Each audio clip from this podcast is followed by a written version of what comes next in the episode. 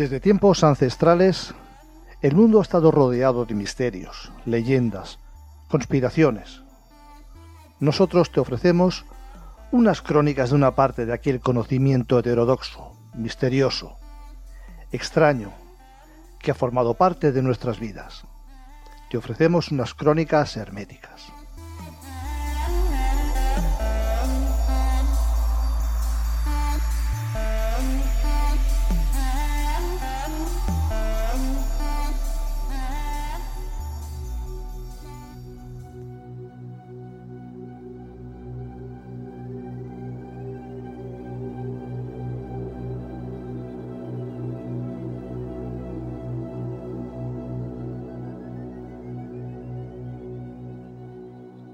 Hola a todos y a todas, bienvenidos, bienvenidas un día más, un programa más a Crónicas Herméticas.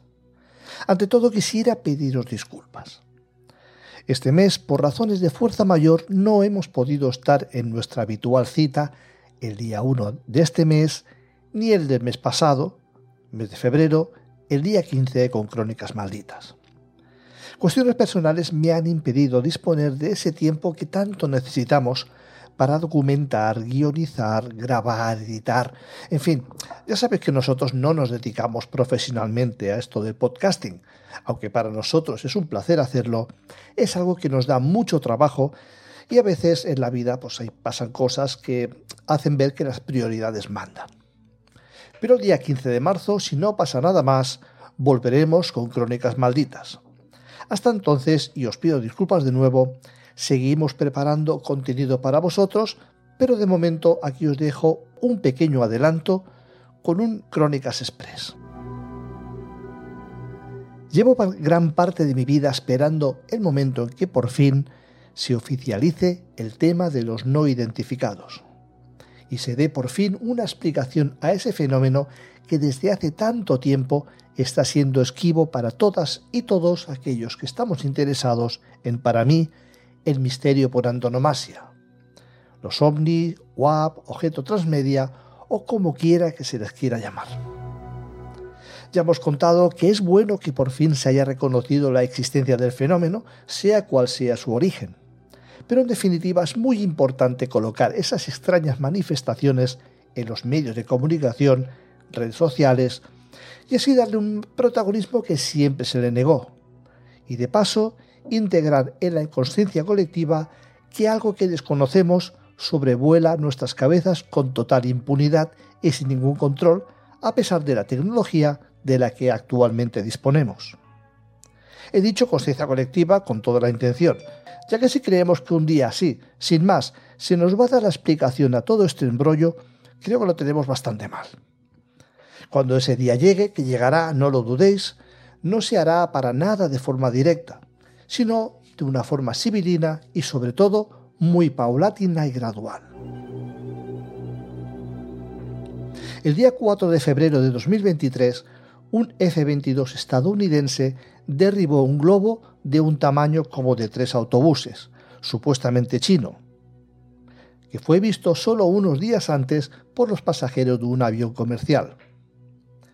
Ese artefacto estaba en espacio aéreo estadounidense, exactamente sobre el estado de Montana, casualmente cerca de la base aérea de Malmstrom, base en la que también casualmente la Fuerza Aérea dispone de una base de silos de misiles nucleares. Tras ese episodio, se empezaron a reportar multitud de avistamientos de globos en varios emplazamientos, en por ejemplo Canadá, en Alaska, en Costa Rica, y parece que aún siguen apareciendo en más lugares. Algunos de ellos fueron derribados con sendos misiles. Eran objetos tan dispares como objetos cilíndricos, objetos ortogonales, etc. Aquello llevó a más de uno a soñar o a tener pesadillas con una invasión extraterrestre. Para dar aún más que pensar y, poner más leña en el fuego, incluso en una rueda de prensa el general Glenn Van Herk, el jefe del Comando de Defensa Aeroespacial norteamericano, el famoso NORAD, ante la pregunta de un periodista del New York Times de que si se trataban de objetos de procedencia extraterrestre, respondió, no descartamos nada en este momento, dejando en el aire algo que podría haber zanjado con un simple no. Aunque es cierto que más tarde se echó agua sobre el asunto extraterrestre, pero me quedan unas preguntas así sueltas en la cabeza. ¿Por qué nunca se habló de esos famosos, entre comillas, globos espías meteorológicos o quién sabe lo que surca por nuestros cielos? Ahora parece que multitud de objetos pululan sin control por el cielo, no solo de los Estados Unidos, sino en multitud de países. ¿Por qué no tenemos ni una sola imagen de esos objetos derribados? Y en cambio sí tenemos una fotografía muy nítida de ese primer objeto que se ve claramente que es un globo. ¿Es necesario derribar un simple globo con unos carísimos misiles? ¿No bastaría con una simple ráfaga de balas? Con todo esto, que está muy resumido por cuestiones de tiempo, me quedo con la impresión de que, como decíamos antes, si algún día se habla abiertamente del fenómeno ovni, se hará de forma gradual y paulatina. Y la pregunta es, eh, ¿todo esto forma parte del plan para descubrir de una vez por todas qué hay detrás del fenómeno de los no identificados? ¿Está empezando esa supuesta apertura definitiva sobre esas supuestas inteligencias que sobrevuelan los cielos de nuestros países? ¿O todo esto forma parte de esa conspiración denominada Proyecto Bluebeam, Rayo Azul?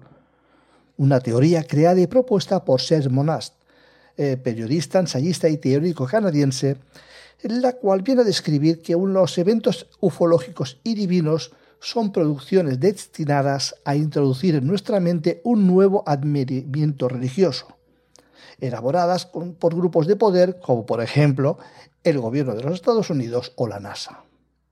Todo esto tendría como objeto vulnerar la conciencia humana intentando implementar una nueva normalidad y establecer un nuevo orden mundial.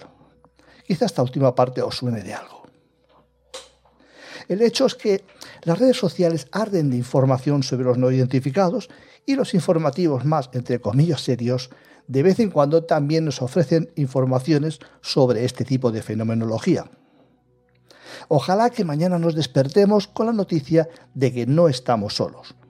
Pero creo que aunque un día llegaremos a eso, lo haremos a un ritmo muy pero que muy lento. Y quizá esa sobreexposición a los WAP sea el comienzo de esa apertura. Estaremos atentos.